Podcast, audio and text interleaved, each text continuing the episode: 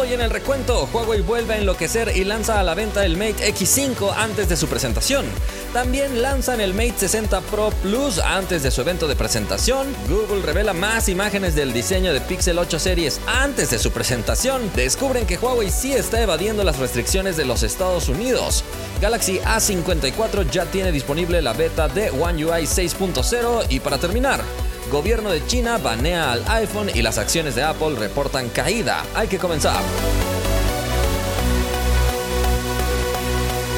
Gracias por estar una vez más en el recuento. Estamos listos para ponerte al día en el mundo de la tecnología. Pero antes de empezar, le agradecemos a nuestros partners: Samuel, Alfred, Chavita, Mar, Gustavo, Elías, Mauri, Abraham, Moisés, El Nuber, Ismael, Valentín, Aarón, Víctor, Lucas, Estefano, Iván, Iván Plata, Axel, Miguel, Ricardo, Facu, Diego, Samuel, Fabi y Gastón. Muchísimas gracias. Vaya que tenemos noticias interesantes el día de hoy con todo lo que tiene que ver de China y sus conflictos con los Estados Unidos y muchas cosas también antes de sus presentaciones. ¿Qué cosas tan raras? Asegúrate de seguirme en todas las redes para que estés siempre al día en todo lo que está sucediendo. La vez pasada te pregunté si ya conocías a Transion. Participaron 14 mil personas, 8% dice que sí, 92% dice que no. Luis dijo, escuché de ellos desde que los Infinix, Itel y Tecno llegaron al suelo venezolano y también escuché a gente decir que era ilógico ver a las tres marcas competir entre sí. Xiaomi, Redmi y Poco también compiten entre sí la gente de aquí no habla de eso. Walter comentó, Transion como tal no, pero sí sus marcas como Tecno e Infinix. Por cierto, estoy usando el Infinix Note 12 casi un año y está muy bueno el teléfono. Por último, Luis comentó, yo no los conocía con ese nombre, pero fui usuario de Tecno y actualmente de Infinix y la verdad que me he olvidado de tantos bugs de marcas calidad-precio que no voy a nombrar.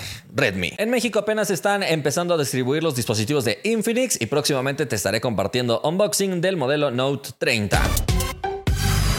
A la primera noticia. Huawei continúa con su estrategia de lanzar dispositivos a la venta antes de su presentación. Ahora le tocó al nuevo plegable Mate X5. Este dispositivo reporta pocos cambios con respecto a la generación pasada, que fue Mate X3. Hay que notar que se saltaron el número 4. Este plegable mantiene un diseño muy similar a la generación pasada, con unos ligeros cambios en el módulo de cámaras, batería un poco más grande y por supuesto un nuevo procesador con 5G. La pantalla es de 6.4 pulgadas en la parte externa. Estamos hablando de un panel OLED con tecnología LTPO y resolución Full HD Plus. Además, la protección Kunlun Glass en su segunda edición. La pantalla interna es de 7.85 pulgadas OLED LTPO con un aspecto de 8 a 7.1. Las cámaras frontales son de 8 megapíxeles y en el caso del sistema fotográfico trasero tenemos la cámara principal de 50 megapíxeles, después una cámara ultra amplia con 13 megapíxeles y finalmente cámara de periscopio con 12 megapíxeles y estabilización óptica. Además, este dispositivo también es resistente a agua como la generación pasada, igualando lo que hace Samsung con sus plegables. Así que de verdad aplausos para Huawei porque es capaz de lograr esto manteniendo un dispositivo muy delgado y muy ligero,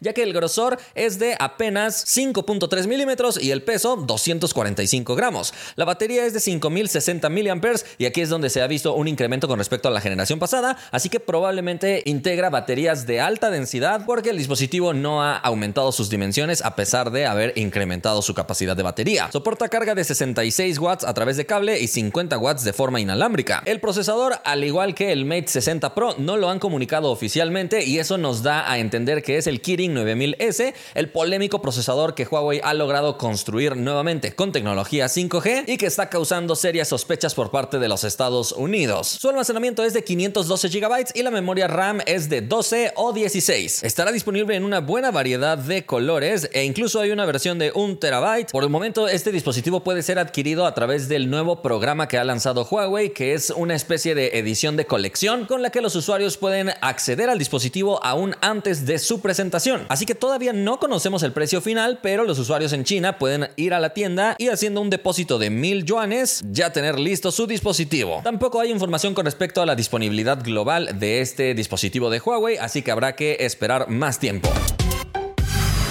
Vámonos a la siguiente noticia. Tal como los rumores de Huawei sugerían, han lanzado también el Mate 60 Pro Plus a la venta. Posiblemente la novedad más grande de este dispositivo está exclusiva para China porque tiene la capacidad de hacer llamadas satelitales. Además, el diseño es un poco diferente con respecto al modelo Pro, teniendo una línea curva marcada en la parte trasera. Incorpora la segunda generación del cristal Kunlun y todo esto con un peso de 225 gramos. La pantalla es de 6.82 pulgadas con tecnología OLED, como suele ser siempre en los dispositivos de gama alta de Huawei con tecnología LTPO de hasta 120 Hz. Su resolución es Full HD Plus, viene en versiones de 512 GB o 1 TB de almacenamiento y en ambos casos puedes ponerle Nano Memory Card de hasta 256 GB adicionales. En el apartado fotográfico veremos cámaras de alta resolución. La principal es de 48 megapíxeles con apertura variable de f1.4 a f4.0 con estabilización óptica. Después encontraremos la cámara ultra amplia con 40 megapíxeles y apertura f2.2 y finalmente la cámara telefoto que también es super macro con 48 megapíxeles y apertura f3.0 con estabilización óptica. Hay que destacar que el zoom óptico es de 3.5 aumentos, así que terminó sin ser tan sorprendente como nos esperábamos en las filtraciones. La cámara frontal es de 13 megapíxeles con apertura f2.4 y tiene un sistema de detección 3D para reconocimiento facial avanzado. La batería es de 5000 mAh y soporta carga de 88 watts a través de cable y 50 watts de forma inalámbrica. Este dispositivo también tiene certificación IP68 para resistir perfectamente al agua y nuevamente Huawei no da ningún detalle con respecto al procesador, así que sospechamos todos que es el Kirin 9000S. Nuevamente por el momento solo los entusiastas que viven en China pueden ir a adquirir este dispositivo si forman parte del programa de coleccionistas. Se espera que su lanzamiento a la venta para todo el público sea el 25 de septiembre y será entonces cuando conozcamos el precio final para China. Habrá que esperar si este dispositivo tendrá un lanzamiento global o no. Vamos a la siguiente noticia. Google sigue publicando imágenes del Pixel 8 antes de su presentación. Parece que últimamente las marcas están omitiendo la presentación, seguramente por tantas filtraciones prefieren ellos mismos publicar las cosas o no sé cuál sea su motivación, pero si van a seguir así mejor que ya ni hagan eventos. Google ha publicado en su canal de YouTube un video que se llama Vistazo al Pixel 8 y 8 Pro, donde claramente se pueden ver los colores rosa y crema de este dispositivo y su excelente diseño de marco metálico que se une con la franja metálica que rodea al módulo de cámaras. De hecho, también nos han dado un vistazo del Pixel Watch 2, que sigue la misma línea de diseño y la misma paleta de colores. Todos estos dispositivos serán presentados muy pronto, para ser exactos, el 4 de octubre. Mantente pendiente porque yo te voy a contar todo lo que suceda en la presentación, aunque ellos mismos ya nos hayan contado todo antes de la presentación.